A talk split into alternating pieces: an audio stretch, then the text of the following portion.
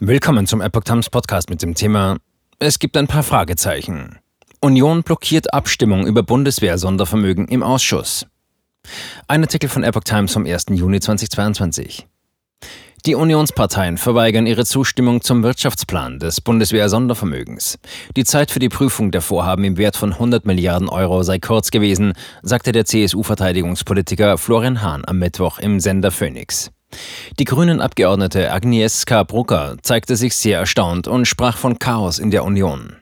Über die Liste mit Rüstungsprojekten für das Sondervermögen hatte der Verteidigungsausschuss am Morgen beraten. Die Union habe aber eine Verabschiedung blockiert, hieß es aus Ampelkreisen. Die Sitzung wurde ergebnislos beendet. Für 17.45 Uhr wurde kurzfristig eine erneute Sitzung des Ausschusses anberaumt, um doch noch eine Einigung zu erzielen. Sollte das nicht der Fall sein, wird die Abstimmung über das Sondervermögen nicht wie von der Regierung geplant in dieser Woche über die Bühne gehen können. Noch offene Fragen. Hahn sagte unterdessen, dass es auch kein Beinbruch sei, wenn über das Gesamtpaket Sondervermögen nicht schon in dieser Sitzungswoche abgestimmt würde. Es gebe noch ein paar Fragezeichen, begründete der CSU-Verteidigungspolitiker die Verzögerung. Ein solches Vorhaben könne nicht mit heißer Nadel gestrickt werden. Details zu Vorbehalten der Union wollte er nicht nennen. Er sei aber zuversichtlich, dass das Paket diese Woche oder notfalls auch erst in der kommenden Woche verabschiedet werden könne. Die Union sei absolut willens, das Vorhaben mitzutragen.